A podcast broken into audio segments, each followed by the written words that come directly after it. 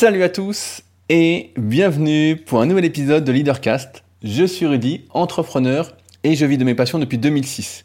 Pour ceux qui me découvrent aujourd'hui, je suis le cofondateur du site superphysique.org destiné aux pratiquants de musculation sans dopage, à partir duquel nous avons développé tout un écosystème, dont notamment notre marque de compléments alimentaires destinée à améliorer la santé, Superphysique Nutrition, mais aussi mon site rudicoya.com sur lequel je propose du coaching à distance depuis 2006, mais également des livres et formations.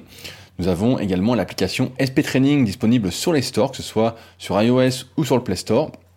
Et dans la vie réelle, le Super Physique Gym, ma salle de musculation à Annecy, réservée entre guillemets à ceux qui sont vraiment motivés et qui cherchent une salle un peu différente des salles commerciales, plus une salle dans l'esprit club, et la Villa Super Physique qui vous accueille euh, si vous êtes de passage sur Annecy ou pas loin et que vous cherchez un lieu pour y loger, refaire le monde, etc. À savoir qu'il faut me contacter si vous êtes intéressé pour y loger.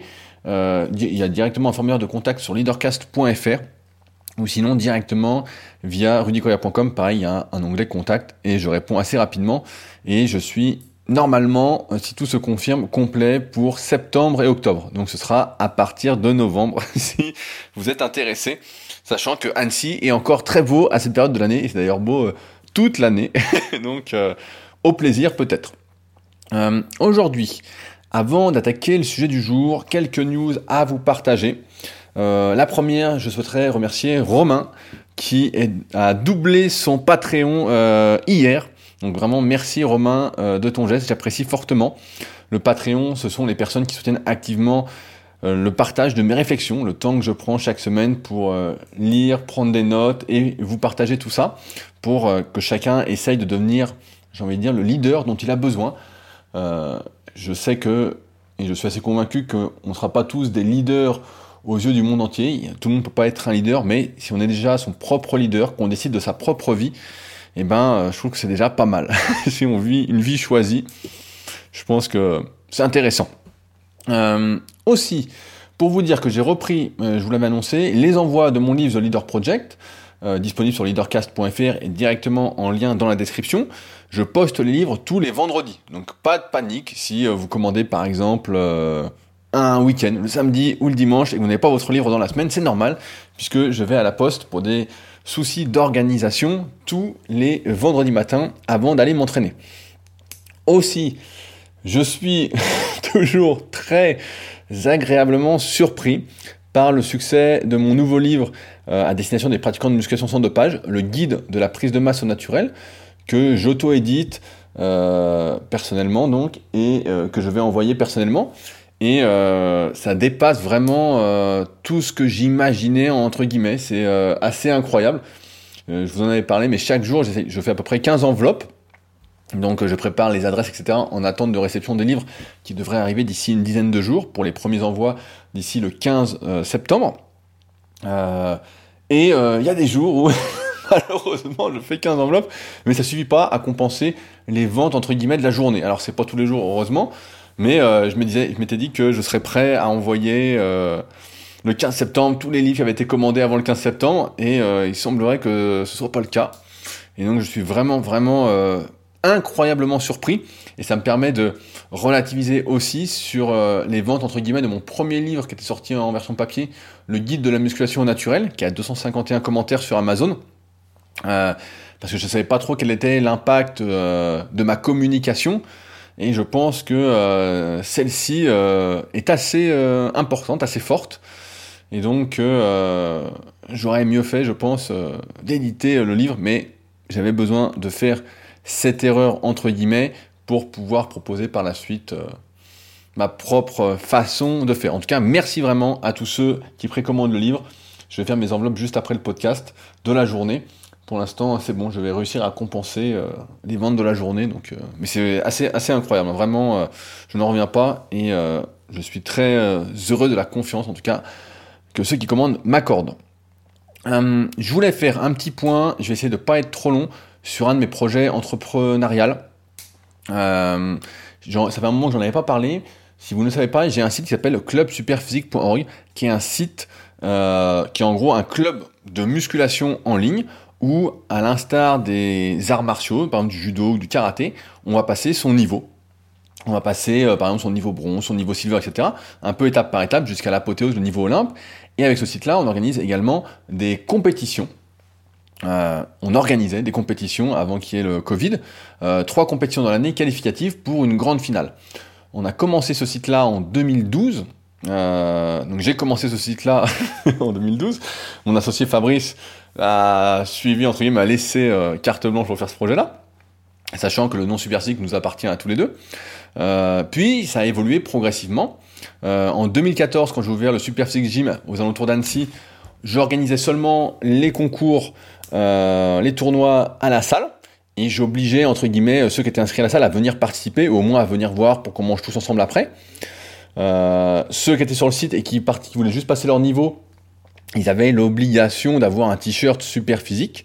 Ça me semblait euh, une juste chose. Et euh, déjà à l'époque, on avait quelques soucis parce que certaines personnes n'étaient pas contentes. Ah, faut acheter un t-shirt super physique, ça coûte 20 euros. Sachant que nous à l'époque, sur un t-shirt, on gagne rien quand on fait presque pas de quantité. Hein ça se mesure à 4 euros brut, avant impôt société, avant TVA, avant tout. Donc euh, il reste rien, quoi. C'est plus pour le geste. Et déjà, ça faisait un peu chier. À la salle, pareil, ça emmerdait certains qui voulaient pas participer, qui voulaient juste s'entraîner comme ça. Et donc j'avais précisé que bah, c'était euh, une salle pas comme les autres, c'était une salle différente. Donc forcément, euh, il fallait jouer le jeu, sinon mieux valait aller dans une salle commerciale. Et puis progressivement, donc ensuite, on a organisé les premiers Super Physique Games, donc qui était une sorte de finale avec les meilleurs du club Super Physique en 2016. Euh, c'était l'été, je crois, c'était mois d'août, etc. Il y a une vidéo sur YouTube pour ceux que ça intéresse. Euh, je pense qu'on s'était bien amusé. C'était l'idée de Vincent, un des membres euh, du site clubsuperphysique.org, un de mes anciens élèves qui était vraiment balèze, etc. Qui depuis, je crois, a ralenti un petit peu la musculation. Je sais pas s'il m'écoute. S'il m'écoute, salut Vincent. Et euh, donc bah, pendant euh, de 2016, on est 2017, 2018, 2019, et là normalement il y a eu 2020 avec la cinquième saison, il y aura eu 5 Super Physique Games, et chaque année je faisais un compte rendu, un podcast audio, qui sont toujours disponibles sur mon autre podcast, le Super Physique Podcast. Bon, je pense pas que ça vous intéressera parce que c'est exclusivement destiné à ça, et je vous en parle aujourd'hui dans ce podcast-là parce que c'est d'un point de vue entrepreneurial, et il n'y a pas très longtemps, justement, c'est ça qui me fait penser à ça, c'est que j'avais écouté un podcast et euh, d'un entrepreneur et le type disait que chaque année, il se posait la question de ce qu'il devait abandonner pour continuer à avancer sur les autres projets. Et euh, bah, le club Superphysique, ça n'a jamais été un projet rentable. Ça n'a jamais été quelque chose qui m'a euh, fait gagner de l'argent du tout. J'ai toujours été de ma poche. Euh, donc quand on est dans un point de vue entrepreneurial, etc., c'est bien d'être de sa poche un peu au début, etc. Mais bon, à un moment, il faut qu'au moins ça s'équilibre et qu'au moins on gagne un peu de sous en regard du temps passé. Euh, parce que c'était un travail. Euh, par exemple, les jours de. Quand, les, quand il y avait les jours de tournoi, c'était toute la journée pratiquement pour moi. Et euh, le lendemain et le surlendemain, c'était à chaque fois regarder toutes les vidéos, valider ceux qui participaient en ligne, etc. Enfin bon, c'était un, sacré boulot, plus regarder tous les jours le site, valider les vidéos, dire ce qui va pas, etc. Enfin bon, ça, ça n'arrêtait pas. Et donc là, euh, j'avais décidé, pour ceux qui me connaissent euh, plus personnellement, plus intimement, que ce serait la dernière saison en 2020. Je pense qu'on était arrivé au bout du truc, dans le sens où bah voilà, ça décolle pas, ça décollait pas. On parle euh, d'émulation collective, il du, moins c'est quelque chose qui me parle beaucoup pour moi, ensemble pour faire mieux que seul. Et en fait, je me suis retrouvé à faire toutes ces années la publicité, entre guillemets, la communication du club Superphysique tout seul. Euh, j'ai pu voir en même temps euh, voilà, des gens euh, qui venaient au tournoi avec des t-shirts de marques de suppléments concurrentes, donc des trucs assez invraisemblables quand on y réfléchit un petit peu. Euh, c'est comme quand on avait euh, enlevé la règle du t-shirt Superphysique sur le site, donc à l'époque s'appelait superphysique.tv. des mecs mettaient des t-shirts d'autres marques, etc. ni vu ni connu, et je comprenais pas, je me disais mais qu'est-ce que c'est que ce manque de respect, etc. C'était avant que je me rende compte que beaucoup bah, voilà, ne réfléchissaient pas. Et au fil des ans, bah, j'ai vu que voilà, il y en a qui participaient une année ou deux, puis après ça s'éteignait parce qu'ils avaient fait le tour du truc. Ce qui est normal, hein, la vie n'est qu'une question de cycle. Et là, bah, j'ai décidé donc de euh, fermer le site du club super physique. Euh, je sais pas combien de temps. Euh, j'ai envie de dire pour moi euh, définitivement, mais on sait jamais, il y a que les cons qui changent pas d'avis. Mais voilà, je suis plus motivé et pour moi ça aurait été la dernière saison cette année. Malheureusement il y a eu le Covid et j'étais bien reparti pour me dire allez, on fait encore une saison pour finir ça, malheureusement, le Covid euh, continue. Donc, euh, on sait pas trop comment ça va se passer. Et euh, j'ai pas, euh, d'un point de vue personnel, ça me parle plus du tout. Pour plusieurs raisons. La première, c'est que chaque année, il y a des embrouilles parce que je compte pas une répétition à un tel, je ne valide pas une performance à un tel, etc. Euh, ça fait des histoires à dormir debout. Les gens, au lieu de... Je mets pas tout le monde dans le même panier, mais certains se plaignent dans mon dos de certains trucs et ne sont pas capables de me le dire en face pour qu'on avance justement ensemble. Donc il n'y a pas ce truc-là. Et d'autre part, l'idée de base qui était d'encourager la progression se transforme en une compétition à l'ego où je vois des mouvements euh, complètement euh, affreux qui sont euh, anti super physiques, j'ai envie de dire, qui sont vraiment affreux, qui ciblent plus tous les muscles. ce qui va à l'encontre de ce que je cherchais à faire avec le club super physique, qui était d'une part de donner des objectifs aux pratiquants de musculation sans dopage en termes de performance, et d'autre part que cela soit corrélé à un certain développement physique. Donc c'était quelque chose quand même d'assez santé, et j'en ai vu pareil au fil des années faire des mouvements vraiment affreux, se faire mal, etc. Et c'est pas quelque chose que je veux encourager, et c'est pourquoi aujourd'hui, j'en parle un peu longuement, j'en parlerai un peu plus euh, sportivement euh, dans le Superphysique Podcast. Je ferme le site du Club Superphysique qui reste toujours accessible, mais où j'ai enlevé le formulaire pour envoyer euh, ces performances. Voilà, le site restera en ligne comme ça. Et sait-on jamais qu'un jour je reprenne, mais pour continuer à avancer dans la vie, des fois il faut savoir lâcher des choses. Et je pense que le club super physique fait partie des choses que euh, je peux lâcher puisque euh, je n'éprouve plus vraiment de plaisir à euh, dire à des gens qui font certains qui font n'importe quoi ou, à lutter contre des gens qui sont énervés parce que j'ai pas validé leur performance qui n'était pas bonne et qui jouent avec l'ego. et je trouve qu'on est loin justement de cet état d'esprit qu'est l'émulation collective où on s'en fout. moi, je m'en fous d'une répétition, qu'on me la compte, qu'on me la compte pas. On n'est pas à ça près. Euh, surtout si le but c'est de faire mieux ensemble, c'est quelque chose de collectif. Et j'ai l'impression que là, ça devenait trop euh, compétition. Et c'est pas du tout mon but. C'était pas du tout euh, le but du club super physique. Et c'est pour ça que voilà, le projet s'arrête là. J'avais arrêté précédemment dans l'année les articles sur leadercast.fr après mes découvertes sur le référencement. D'ailleurs, je ne mettrai plus non plus de résumé du podcast entre guillemets sur leadercast.fr. Donc si vous souhaitez réagir au podcast, c'est directement sous le podcast ou directement dans la description. Je mettrai un lien directement pour m'écrire euh, via leadercast.fr. Vous pourrez réagir directement. Euh, comme ça, je gagne encore du temps. Euh, vous savez, le temps, c'est ce qu'on a de plus précieux. Et donc, si je veux continuer à avancer notamment sur la marque de compléments super physique, mes articles, mes autres projets, etc., bah, je dois délaisser des choses. Et aujourd'hui, voilà, le club super physique, c'est pas quelque chose qui me, ça me parle plus en fait. Ça ne me parle plus les dérives qu'il y a eu, en fait, euh, moi, ça me, ça ne me motive pas à continuer. Je suis plus euh, dans une recherche de paix. donc, euh, donc voilà. Donc j'y reviendrai plus en détail, mais voilà. Il faut savoir, la conclusion, c'est qu'il faut savoir lâcher certaines choses pour continuer à avancer. Parfois, on n'a pas envie de lâcher certaines choses. On dit, ah bah non, c'est dommage, c'est dommage, c'est dommage. Et j'en vois certains à qui j'ai déjà annoncé qui me disent, ah bah c'est dommage, l'émulation, nanana. Mais sauf que, encore une fois, J'étais le seul à faire la publicité toutes ces années. J'ai vu personne d'autre en faire la pub régulièrement. Et donc à la fin, c'est fatigant, c'est usant, surtout quand derrière, il n'y a pas vraiment de retour. Euh, et qu'on est toujours de sa poche. L'argent, ça tombe pas euh, d'un cocotier. donc bon, à un moment, euh, un moment c'est bien, mais j'ai d'autres ambitions que de faire vivoter un site qui me coûte en plus pas mal d'argent à entretenir, etc. Si jamais certains souhaitent euh, continuer l'aventure du club super, physique et me racheter le site, je suis ouvert, mais il y aura une grosse sélection euh, à l'entrée euh, d'un point de vue personnel et humain pour que ça corresponde vraiment. Sinon, je préfère évidemment le laisser fermé comme ça. voilà ce que j'avais à dire sur le club super physique. Maintenant, je voulais lire un petit commentaire de Enzo qui m'a écrit, et après on attaquera le sujet du jour, un sujet du jour qui va euh, d'un livre exceptionnel que je viens de lire. Un commentaire de Enzo. Bonjour Rudy, je tenais juste à t'écrire ce message pour féliciter tout le travail que tu accomplis chaque jour. J'écoute depuis peu tes podcasts en musculation également, car pratiquant les sports de combat, j'y suis directement impliqué, ainsi que tes podcasts sur l'entrepreneuriat.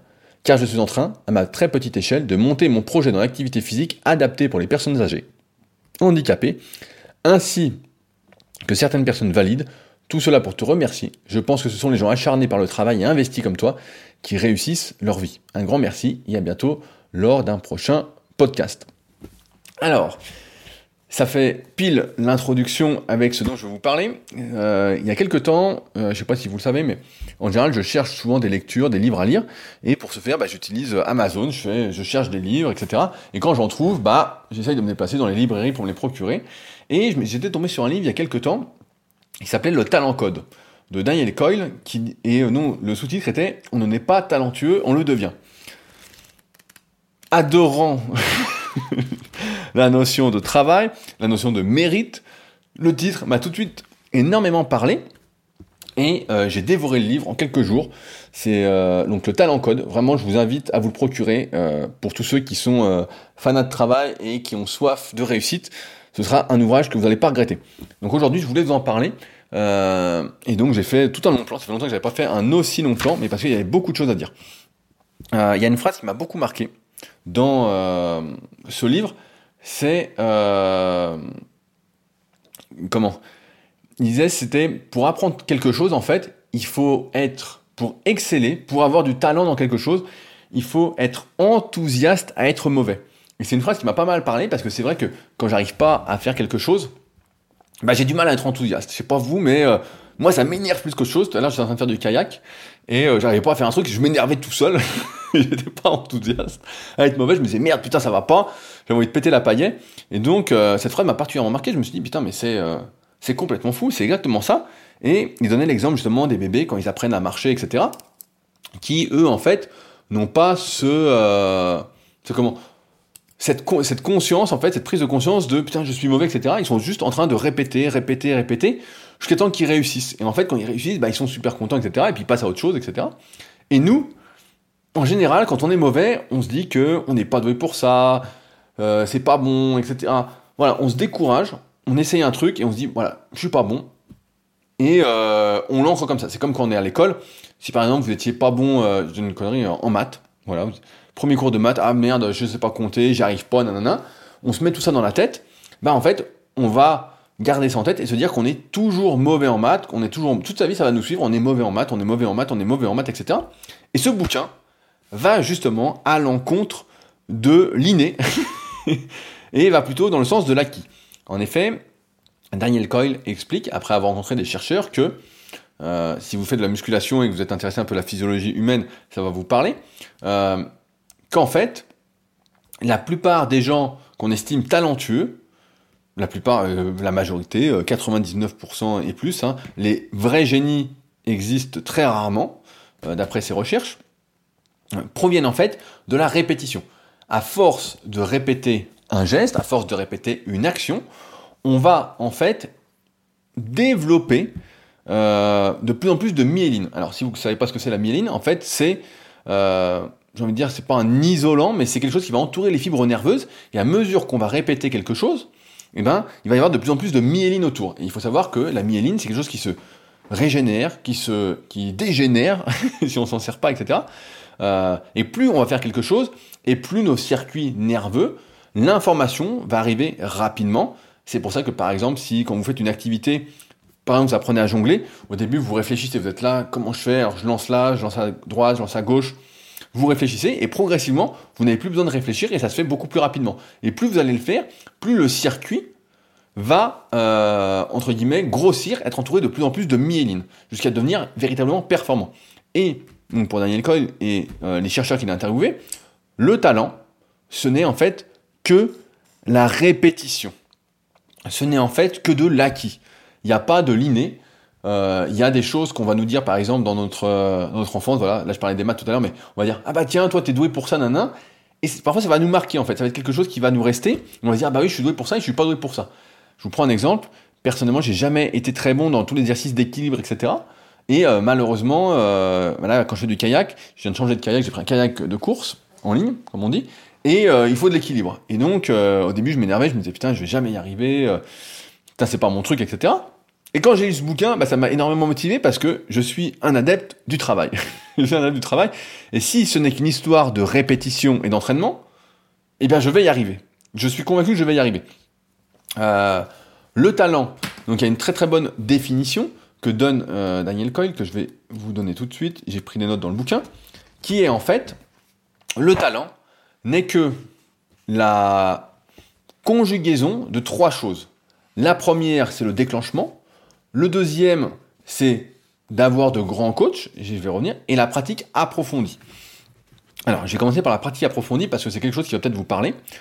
Je parle souvent de la règle des 10 000 heures, à savoir, euh, c'est pas Michael Gladwell, c'est lui qui l'a mis dans son bouquin The Outliers, mais ça vient de quelqu'un d'autre, ça vient de Erickson, si je dis pas de conneries, et qui montrait que dans chaque activité, bah voilà, il fallait atteindre, il fallait, c'est pas le mot, mais que la plupart voilà, des génies, de ceux qu'on estime vraiment très très très bons dans leur domaine, avaient fait en moyenne 10 000 heures de pratique délibérée.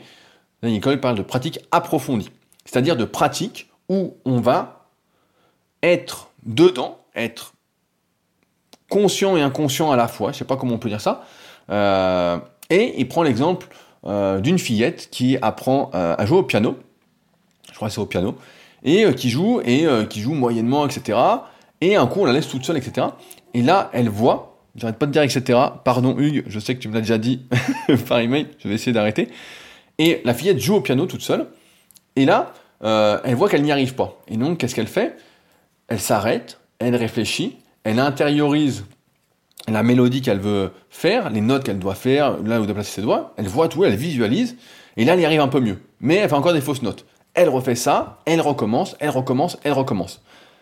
Et grâce à ce processus euh, d'essai, d'échouer, d'échouer encore, puis de réussir, en fait, d'être vraiment dans l'apprentissage euh, qu'ont les, enfants, que nous on n'a plus en fait. Nous on dit vraiment que si on n'arrive pas à quelque chose, c'est foutu quoi, c'est vraiment foutu. Euh, et eh ben, euh, le nom du chapitre s'appelait Un mois de progrès en 6 minutes. Et ça, ce n'est possible que si on accepte. Je sais que des fois, il y a plein de citations là-dessus, il faut accepter d'échouer, etc. Mais moi aussi, quand je disais ces trucs-là, ça me paraissait un peu trop abstrait. Là, ça me paraît beaucoup plus euh, pratique, dans le sens où si on échoue à quelque chose, c'est juste sur le moment, faut juste réessayer. On réessaye, on réfléchit pourquoi on a échoué, et tac, on se remet dedans et on va réussir. Euh, ça, c'est la pratique approfondie. Et euh, ce que raconte euh, Daniel Coyle, qui est hyper intéressant, c'est que dans le monde, il y a souvent ce qu'on appelle des cellules de talent. on va prendre le Brésil, par exemple, au football. Tout le monde connaît le Brésil au, football. Hein. Pelé, Ronaldo en ce moment, c'est qui C'est moi, je connais plus les joueurs. Hein, je suis plus trop. Euh... Neymar, Neymar doit être brésilien. Je suivais quand j'avais 98, 2000. Hein, c'était ma génération. Euh... Et donc, là-bas, il y a plein de joueurs qui jouent super bien au foot quand ils sont gamins, après, etc. On a l'impression que quand ils jouent au foot, c'est vrai, qu'on les voit, je regarde des matchs en tout cas, qu'ils bougent beaucoup plus rapidement les jambes, que euh, ils anticipent, ils sont plus rapides, ils sont tous. Et ce qui est très intéressant, c'est qu'au Brésil, en fait, ce qu'on apprend dans le bouquin, c'est que beaucoup des enfants jouent au futsal. Donc le futsal, on en voit, on en voit débarquer un petit peu en France. En fait, c'est euh, du foot sur des mini-terrains où tout va très très vite et où on n'a pas justement euh, le temps de faire une place, une passe, de réfléchir, etc. Tout va très vite. Euh, et il remarque en fait que ce truc de cellules de talent, qui se retrouve aussi en musique, en gym, dans plein de trucs, ou euh, je sais pas comment on dit, Curacao ou Curacao, désolé pour l'accent. Euh, en fait, ça se retrouve dans plein d'endroits différents euh, et que on pourrait s'imaginer que ces cellules de talent sont hautement technologiques, sont euh, hautement comment Il y a beaucoup d'argent, etc. Et la plupart du temps, pas du tout. En fait, c'est juste que il y a des pratiques qui sont répétées, répétées, répétées, répétées, des milliers, des millions de fois, etc. Et qu'ils arrivent en fait à des comment des des répétitions en nombre incroyable qu'on n'oserait pas imaginer. Euh, et donc ce serait finalement les Brésiliens ne seraient pas bons au foot parce que ce serait inné, mais parce que ce serait d'une part euh, ancré dans leur culture et d'autre part parce que comme c'est ancré dans leur culture, ils jouent tout le temps, tout le temps, tout le temps, tout le temps, tout le temps, ce qui fait qu'ils sont meilleurs. Euh, j'ai noté quelques citations qui sont intéressantes là-dessus. Donc il y a la citation de Samuel Beckett qui dit Essaie encore, échoue encore, échoue mieux, jusqu'à temps de réussir. Je pense que ça, moi, c'est quelque chose que j'essaie d'intégrer aujourd'hui dans ma pratique. Quand j'arrive pas à faire quelque chose, plutôt que de me dire je ne suis pas fait pour ça, je me dis essaie encore, tu as échoué, pourquoi tu as échoué? De remettre le truc en question. Parce que souvent, voilà, comme je disais, on échoue et on se dit, bah voilà, je suis pas fait pour ça, c'est pas moi, etc. Et c'est pas vrai. C'est pas vrai. Si ce n'est qu'une question de myéline, si ce n'est qu'une question de répétition, ça veut dire que tout est possible ou presque. Donc moi, c'est un livre qui m'a énormément motivé. Euh, pareil, Aristote qui disait, qui disait l'excellence est une habitude. Et ça va dans le même sens. Ce qu'on répète tous les jours, c'est dans quoi on devient bon. Par exemple, moi j'adore écrire, etc. En ce moment, j'écris beaucoup moins. Euh, parce que je suis beaucoup pris avec euh, mes super enveloppes. Il y a pas mal de boulot. Ça me prend pas mal de temps. Ça prend pas qu'une minute à faire une enveloppe. Hein. Euh, donc voilà. Et j'adore écrire. Et quand j'écris mes publications, par exemple pour Instagram, ben ça vient tout seul. Au début, quand j'ai commencé à écrire, c'était hyper dur. Je mettais des heures pour écrire un article. Je mets vraiment des heures, parfois plusieurs jours, etc. Maintenant, si je dois écrire, pour ceux qui ont l'habitude d'écrire, qui comptent un peu les mots, si je dois écrire 2000 mots, si c'est un sujet que j'ai déjà en tête, comme la plupart du, temps en musculation, ou même un leadercast, si vraiment je suis lancé, je suis dans mon truc, en une heure et demie, allez, deux heures maximum, tout est fait avec les images, tout bien mis, etc. Parce qu'en fait, tout ce qu'on répète, on finit par devenir bon. Après, qu'est-ce qui sépare les meilleurs des meilleurs, etc. Voilà, là, il y a de l'inné, il y a des trucs intéressants, il y a de la culture, il y a plus de choses, mais c'est pas on, disait souvent, je me souviens que mon pote Romain euh, la team Superpower disait la réussite est multifactorielle et je ne peux être, on ne, peut plus d'accord. Mais là, euh, c'est hyper intéressant. D'autre part, euh, dans cette partie sur la pratique approfondie, Daniel Coyle dit un truc très intéressant. D'une part, il dit que lorsqu'on a un objectif, je vais prendre un exemple encore à la con, vous voulez devenir champion olympique, voilà, vous voulez devenir champion olympique, je sais, vous avez de l'ambition, ça tombe bien, j'adore les gens qui ont de l'ambition. Vous voulez devenir champion olympique, sauf que vous pouvez pas, si vous débutez une activité, euh, arriver directement aux Jeux Olympiques. Donc vous allez découper votre objectif. Lui, il parle de morcellement. Vous allez découper, découper, découper. Donc par exemple, ça va être euh, commencer à s'entraîner, je sais pas, euh, trois fois par semaine dans une activité, voir si elle vous plaît, etc. il y a d'ailleurs un truc intéressant. Il dit qu'on sait rapidement, par exemple quand on est enfant, si on va continuer une activité ou pas, en posant la simple question de où est-ce qu'il se voit dans 5 ans? Souvent il, dit il y, a des enfants qui disent bah voilà moi dans 5 ans euh, j'aimerais faire autre chose nanana et d'autres qui disent ah bah non mais moi j'aimerais faire ci j'aimerais faire ça etc qui tout de suite l'inclut dans une habitude en fait dans un truc euh, pour la vie. Donc morceler je reviens à mon truc donc c'est découper son objectif en petits objectifs etc pour que ce soit beaucoup plus facile. Il prend l'exemple de la fillette qui joue au piano. Il dit plutôt que d'apprendre toute la partition elle a fait euh, je sais plus 5 ou 6 notes à la fois puis après 5 ou 6 notes puis 5 ou 6 notes et ensuite elle a tout assemblé ça, c'est hyper important parce que si on se concentre sur plein de choses à la fois, on n'y arrive pas. C'est euh, comme si vous vouliez euh, répondre au téléphone, écouter un podcast et puis créer un article en même temps. C'est pas possible. vous ne pouvez pas. Je sais qu'on aimerait bien pouvoir se démultiplier, mais c'est pas possible. D'autre part, c'est répéter. Donc répéter, répéter, répéter. Et pour ça, il faut que ça plaise. Il faut être dans le truc. Il faut être aligné avec soi. Il faut que ce soit un prolongement de soi. Si ça vous plaît pas, si l'activité vous plaît pas, euh, vous n'arriverez pas à répéter. L'excellence, euh, n'est possible, j'avais noté un truc, bah, j'ai oublié de le renoter, c'est que on dit souvent que la persévérance et la patience sont les clés du succès, mais en fait, on est persévérant et patient que si en fait ça nous fait plaisir de faire l'activité. Et donc, pour développer plus de myéline, pour avoir des circuits nerveux plus solides, plus efficaces, etc., pour devenir talentueux, il faut répéter. Et le troisième point, pour moi, il est hyper important parce que je trouve que, et moi aussi ça me concerne, on est trop déconnecté de ses sensations. Euh, je le vois en musculation, des fois il y a des personnes qui m'écrivent, qui me disent voilà, moi je veux faire ci, je veux faire ça, nanana, ou qui se posent des questions, plutôt que d'essayer de faire, de déjà faire un peu et de voir ce qui se passe, de voir quelles sensations ils ont, etc. Et ils cherchent tout de suite le truc, le truc magique, plutôt que de ressentir les choses. Par exemple, quand on joue de la musique, je reprends l'exemple, il faut ressentir la musique, il faut être dedans, il faut y mettre de soi, il faut mettre, il faut être dedans. Moi, quand je fais du kayak, il faut que je ressente que je fuse, que je suis dans le truc, que voilà, je paillais bien, que je suis connecté au bateau. Il y a plein de trucs en fait que je dois ressentir. Et ça, c'est pas des choses en fait à conscientiser. C'est des choses qui se font naturellement sans y penser. Si on commence à penser à tout, on en revient au premier point, on morcelle pas, et si on morcelle pas, on est cuit. On est cuit, on pense à tout à la fois, et on se casse la gueule au kayak. Donc euh, je connais bien l'histoire. Et il faut apprendre à ressentir dans un monde où j'ai l'impression qu'on ne prend pas le temps de s'écouter, de ressentir, de sentir les choses. Euh, deuxième point, c'est euh, l'élément déclencheur. Donc il cite l'exemple justement des foyers de talent, des cellules de talent. Et euh, j'ai commencé par une citation. Tous les grands moments de l'histoire sont attribuables au triomphe de l'enthousiasme. Et euh, j'aurais pu appeler ce podcast sur l'enthousiasme à l'état pur. je ne sais pas encore quel titre je vais mettre.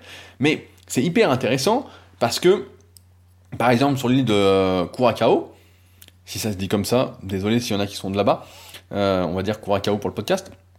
En fait, il explique qu'à un moment, il y a eu un joueur de baseball qui s'appelait euh, Andrew Jones, si, j'ai bonne mémoire, et qui jouait en. Comment? Ah, je connais, je sais pas, je suis pas un produit baseball, mais dans la ligue euh, numéro 1 aux États-Unis, et euh, qui a euh, cartonné, qui a vraiment fait, qui a joué comme une bête, etc. Et qui était originaire de Curacao. Et à partir de ce moment-là, sur l'île, c'est devenu le sport national, c'est devenu la culture nationale. c'est vraiment devenu le truc comme ça, et les enfants ne se posaient plus, se posaient des questions sur les règles du jeu, sur comment faire 6. C'était vraiment le sujet numéro 1. Ils étaient enthousiastes à l'idée de faire comme, comme euh, leur modèle. Ils se disaient, s'il y arrive, moi aussi. C'est quelque chose que je me suis toujours dit aussi, c'est que si quelqu'un y arrive, c'est pour ça que je suis jamais impressionné par quelqu'un, je peux dire, putain, bah, c'est bien et tout, putain, c'est, c'est fort, etc. Mais parce que ça m'impressionne pas, je suis pas admiratif, parce que je sais que derrière, c'est qu'une question de travail. C'est qu'une question de, s'il y arrive, si moi c'est quelque chose qui me parlait et que je m'y mettais, peut-être que je ferais aussi bien, ou un peu moins bien, ou un peu mieux, etc. Mais voilà, ça, c'est ce qu'on appelle euh, l'élément déclencheur. Il faut avoir euh, l'envie, vous savez, l'être humain a ce besoin euh, d'appartenance.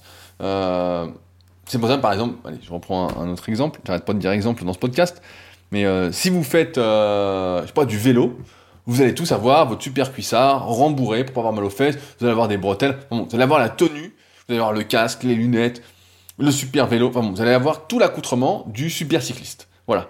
Vous allez vouloir, vous regardez, je sais pas, vous avez un héros à la télé, je dis une connerie. Le, mieux, ce serait d'avoir un héros dans votre ville euh, au vélo, entre guillemets, un champion. Et vous le voyez, vous le côtoyez, etc. Et ça, ça va être quelque chose qui va vous motiver. C'est un élément déclencheur. Il est de ma ville, il y arrive, donc moi aussi je peux y arriver. Et comme j'ai ce besoin d'appartenance à une sorte de club, etc., je vais en adopter les codes. L'être humain a ce besoin d'appartenance, ce besoin de faire partie de quelque chose, de rejoindre un groupe c'est pas forcément conscient, c'est inconscient, mais on voit bien que quand on fait une activité, progressivement, si on s'y met vraiment, on adopte les codes, on adopte euh, le langage, on adopte les vêtements, etc.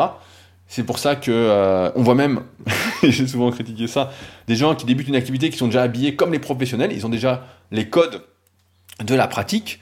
Euh, mais c'est important en fait d'avoir cet élément déclencheur. Si on n'a pas cet élément déclencheur qui nous dit que c'est possible, que, qu'on se sent proche de la personne, etc., qu'on est par exemple du même village ou que c'est un cousin éloigné ou un truc comme ça, c'est difficile de s'y mettre. Il faut avoir ce truc-là.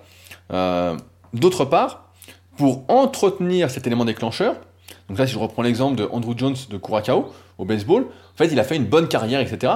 Et dans un, une île voisine, il y en a un qui a fait euh, plus, quelques matchs bien et après qui s'est écroulé, qui s'est drogué, etc. Et ça n'a pas eu le même effet, forcément. Et c'est pourquoi l'élément déclencheur doit être d'une part entretenu, et d'autre part, on doit entretenir euh, et valoriser l'effort. Dans le sens où, encore une fois, s'il y arrive moi aussi, il y arrive parce que il s'est donné les moyens, il a travaillé pour, et c'est pourquoi il vaut mieux dire à quelqu'un, on en parlera après euh, du point de vue euh, du coaching, parce que là je pense que j'ai pas mal de choses à dire, étant donné que ça fait 14 ans que je coach, il faut plutôt valoriser l'effort du style tu t'es bien donné, euh, bravo pour tes efforts, euh, t'as pas abandonné, nanana, plutôt que de dire juste c'est bien. Ça, c'est pas entretenir, ça, c'est complaire. Et c'est pour ça qu'on voit que les gens qui sont très doués dans une activité, souvent, ne persévèrent pas, ne tiennent pas, etc. Parce que, en fait, c'est trop facile. On leur dit c'est bien, etc. Et personne leur dit, bah, putain, bravo pour tes efforts, etc. Parce qu'il n'y a pas eu vraiment d'effort, c'est venu trop facilement. Il faut donc valoriser l'effort. Euh, moi, c'est quelque chose que j'adore personnellement, valoriser l'effort, la notion de mérite, etc. Et D'autre part, cela doit être entretenu par un coach qui doit démontrer, parler juste, avoir du vécu, avoir pratiqué la discipline. Euh, souvent, un grand coach, c'est assez drôle, mais c'est toujours ça après. Un grand coach pour eux, c'est quelqu'un qui était prometteur, qui a failli atteindre le haut niveau, et puis lui arrive une galère, il n'a pas réussi. moi, par exemple, en force athlétique, j'étais assez doué, j'étais assez fort, même si j'avais pas la bonne morphologie, on va dire entre guillemets, euh, la bonne morphonatomie pour ceux qui suivent mes contenus en musculation et notamment la méthode super physique. Et en fait, j'étais bien parti, et puis j'ai eu deux blessures, puis ça m'a coupé, et donc j'ai voulu comprendre après euh, comment ne pas se blesser, comment durer en muscu, comment mieux progresser, etc. Ce qui m'a donné euh, voilà toute la formation super physique, tous mes livres euh, actuellement. C'est quand on n'y arrive pas, alors qu'on était prometteur, qu'on se pose plein de questions. Et donc ça, c'est hyper intéressant pour, entre l'élément déclencheur, c'est bien, mais il faut qu'il soit entretenu par la valorisation des efforts, par la démonstration, par le parler juste. Et il y a un truc qui est hyper intéressant, je vais vous lire, c'est page 119, donc j'ai noté. J'ai pris exprès des super post-it. Euh, c'est une histoire avec Tom Sawyer, donc euh, j'ai jamais lu le, truc. Euh, donc il y, a un pote de Tom Sawyer qui s'appelle Ben, qui, lui dit, donc l'histoire est un peu longue, mais vous allez voir, c'est hyper intéressant. Dis donc, je vais nager, vrai pour de vrai. T'es sûr que tu veux pas venir? Tu préfères bosser? Mais c'est sûr, tu préfères bosser. Tom fixa son regard sur le garçon un court instant et lança Qu'est-ce que t'appelles bosser? Ben quoi, tu bosses, pas vrai? Tom se remit à l'ouvrage et répondit avec désinvolture Ben peut-être que oui, peut-être que non. Tout ce que je sais, c'est que ça convient à Tom Sawyer. Oh, pousse pas, tu vas pas faire croire que ça te plaît vraiment. La brosse continuait son mouvement. Me plaire? Ben à vrai dire, je ne vois pas pourquoi ça me plairait pas. Est-ce qu'on a l'occasion de passer une palissade à la chaux tous les jours? L'affaire prenait une toute autre tournure. Ben s'arrêta de grignoter sa pomme. Tom maniait sa, brosse avec grand art, la passant d'un bout à l'autre des planches, se reculait pour juger, rajoutait une touche ici et là, jugeait de nouveau le résultat d'un œil critique. Ben observait, petite parenthèse, on voit là tout le truc de la pratique approfondie dont on parlait précédemment. Ben observait chacun des mouvements du peintre, s'y intéressait de plus en plus, il était de plus en plus attentif. Bientôt il lança. Dis Tom, laisse-moi passer la chose d'un coup. Tom réfléchit, fut sur le point de céder, mais changea d'avis. Non, non, je ne crois. Je crois que ça peut pas vraiment se faire. Tu sais, la tente polie est très difficile pour faire cette palissade. Ça donne, plein sur la rue, tu sais. Remarque, si c'était la palissade de derrière, ça ne ferait rien. Ça lui ferait rien non plus. Elle est drôlement tatillonne pour sa palissade, il faut s'y prendre bien soigneusement. Je crois bien qu'il n'y a pas un garçon sur mille, peut-être sur deux mille, capable de la peindre comme il faut. Nous connaissons tous la suite, Ben est désireux de s'y mettre, ce qui déclenche une motivation contagieuse qui se répand dans tout le quartier. Tom, observant joyeusement les enfants voisins, l'ignorait, l'implorait de pouvoir badigeonner la barrière à sa place. Même si cela même si cela est de la fiction, l'extrait montre bien les meilleurs types de signaux déclencheurs. Donc on voit que là, le truc a été entretenu, a été glorifié, a été mis en avant, et euh, on voit qu'il y a un certain, euh, comment, une certaine gloire en fait à faire ça. Il y a plein d'éléments déclencheurs différents, mais euh, ça peut en être un de se dire, je veux être comme lui. Souvent c'est ça, c'est que je veux être comme lui, je veux être comme un tel. ensuite, le troisième point, bah, c'est les grands coachs. Euh, dedans, ils ont interrogé euh, les, euh, comment, les meilleurs professionnels dans leur activité pour leur demander ce qu'ils pensaient de leur premier coach. Et tous sont là en train de dire, bah, c'était pas le meilleur, etc., mais que je suis quand même resté 4-5 ans avec, il m'a bien aidé, nanana, c'était pas le meilleur. Et après analyse, en fait, on se rend compte que les premiers coachs, entre guillemets, ont en fait des, des forces, en fait, sont pas moins bons que les autres ou meilleurs que les autres, c'est juste que ils sont pas habitués, entre guillemets, à amener, euh, à coacher du haut niveau. Ils ont chacun leur spécialité. C'est comme ça dans le coaching, je sais pas si vous êtes coach ou quoi, mais on peut pas être spécialiste de tous les publics, et c'est pour ça que j'explique notamment dans mon livre Leader Project qu'il faut cibler son discours, il faut cibler ses articles, il faut cibler son contenu sur YouTube, il faut cibler ce qu'on fait. Par exemple, je fais ces podcasts Leadercast, comme j'en avais parlé dans, dans celui qui s'appelait euh, Êtes-vous concerné? Il y a quelques semaines, pour ceux qui veulent vivre une vie par choix, qui veulent être heureux, etc. Pour ceux qui veulent se donner les moyens de leur ambition, pour ceux qui ont, quelque chose en eux, pas pour ceux qui euh, veulent se laisser euh, mourir sur le canapé, qui préfèrent regarder la télé-réalité, et ceux qui se euh, complaisent de la médiocrité. Ça, voilà, ça c'est pas pour vous, heureusement, après 39 minutes, il n'y a plus personne comme ça. Donc, ce qui est intéressant, ce qui permet de dire que quelqu'un est un bon coach, en fait, c'est qu'il utilise un langage différent en fonction des personnes. Je m'explique. Lorsque quelqu'un me contacte, par exemple, pour être coaché, et qu'on se met d'accord, qu'on fait équipe, etc., je vais essayer de décrypter à partir du questionnaire qu'il m'a envoyé, de ses réponses et des premiers échanges qu'on va avoir lors des suivis, euh, comment cette personne réagit, quel est son humour, quels sont ses centres d'intérêt, qu'est-ce qui l'intéresse, quelles sont euh, les blagues, etc., qui vont dans le bon sens? Je vais essayer de décrypter la personne pour lui apporter, entre guillemets, ma vision, ma confiance, lui transmettre, entre guillemets, la flamme. Euh, il y a une très bonne citation qui est page 151 que je vais vous lire, qui est L'élève n'est pas un vase qu'on remplit, mais un feu qu'on allume. C'est de W.B. Yeats. Je ne sais pas qui c'est, j'ai pas regardé. Honte à moi, je regarderai après. Euh, et c'est exactement ça. Et par contre, c'est pour ça que quand vous avez, je sais pas, euh, c'est, voilà, je vais prendre un autre exemple je sais pas si on en a déjà parlé de cette théorie-là, mais l'être humain, vous, moi, n'importe qui, a plusieurs facettes de sa personnalité. Dans le sens où il va être euh, comme ça avec un tel, il va être comme ci avec euh, bidule, il va être comme ceci avec euh, patate, On a une multitude de personnalités et en fonction des individus, on va se comporter de différentes façons, en fonction de où on se trouve, dans quel groupe on se trouve aussi, en fonction des codes, etc. Et un bon coach, c'est quelqu'un qui va trouver les bons mots pour la personne et qui va pas utiliser le même langage pour tous, du point de vue individuel, parce que on n'a pas tous la même sensibilité, on n'a pas tous le même langage, on n'a pas tous les mêmes besoins, et ça c'est ce qui fait que ça perdure. Un coach, c'est quelqu'un qui va transmettre sa vision, qui va donc aller. Souvent mes élèves, je leur dis, ça y est, tu es contaminé. Des fois, je vois que voilà, ils sont contaminés. Donc ça y est, c'est que euh, ils sont lancés, ils sont lancés, ils sont prêts, euh, ils sont prêts.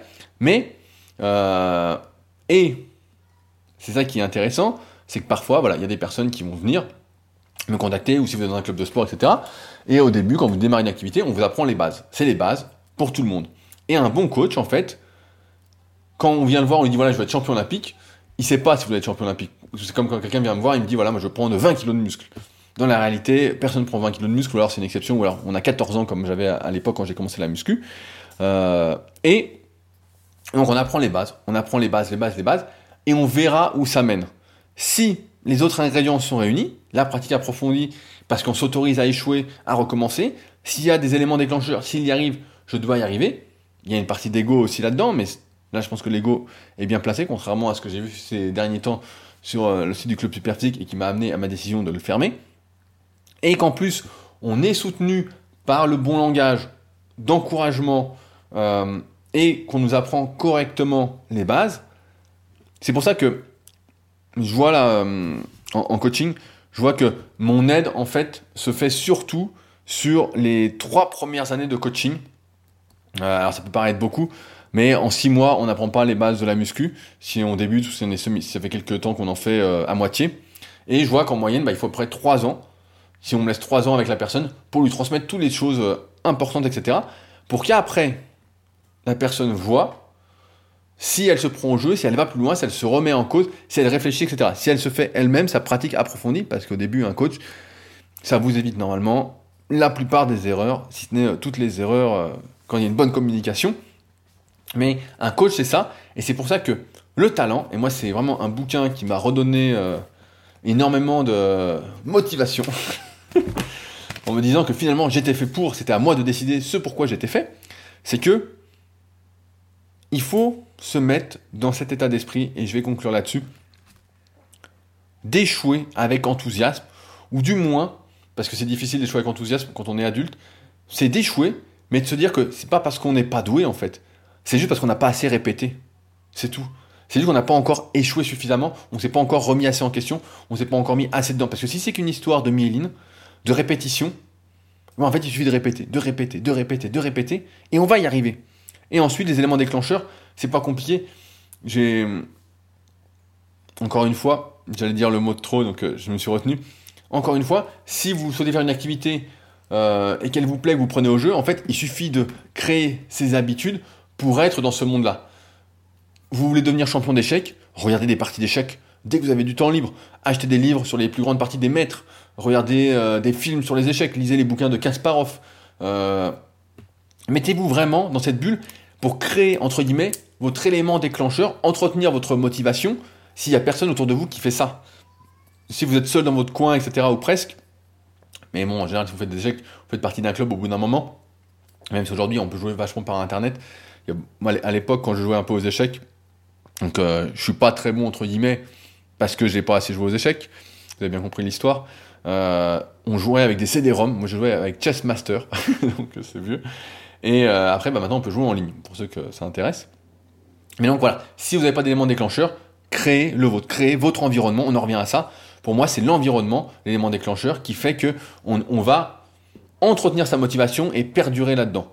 Euh, et après, il faut trouver quelqu'un pour nous entraîner, pour nous faire évoluer, qui va nous dire les choses telles qu'elles sont, pour quelqu'un qui va allumer la flamme et nous dire ce qui va, ce qui va pas, et qui va en même temps valoriser les efforts et ne pas juste dire c'est bien, c'est pas bien, etc.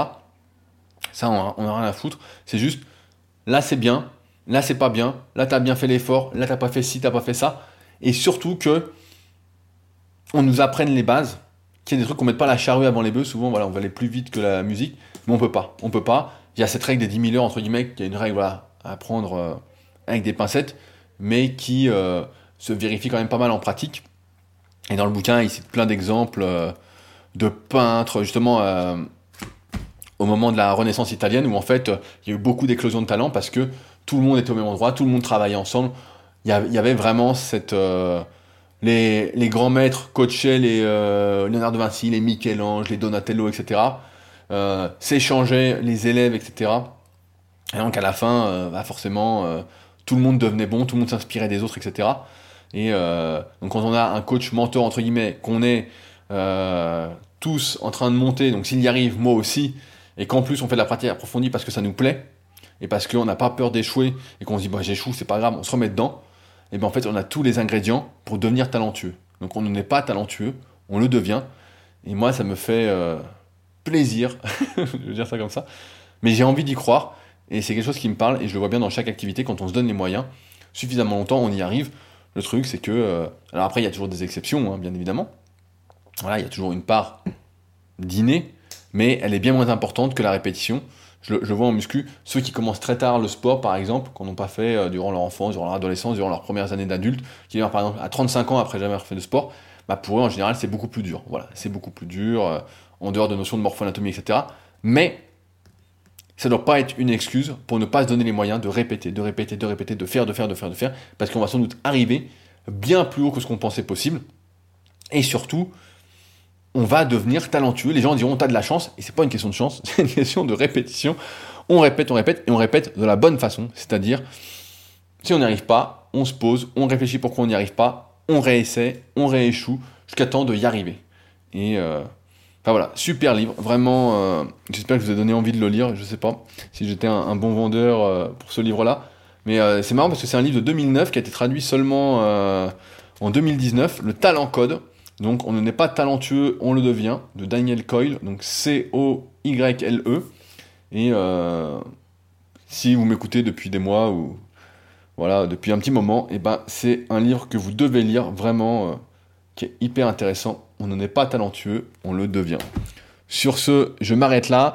Quelques liens dans la description pour aller plus loin, notamment pour procurer mon livre The Leader Project pour ceux qui souhaiteraient vivre de leur passion, mais également pour me contacter si vous souhaitez réagir au podcast. Ce sera avec plaisir. Olivier, je ne t'oublie pas, tu m'envoies un long email, je te répondrai prochainement, mais quand c'est long, euh, il faut que je me pose pour y répondre. Et actuellement, je suis un peu sous l'eau.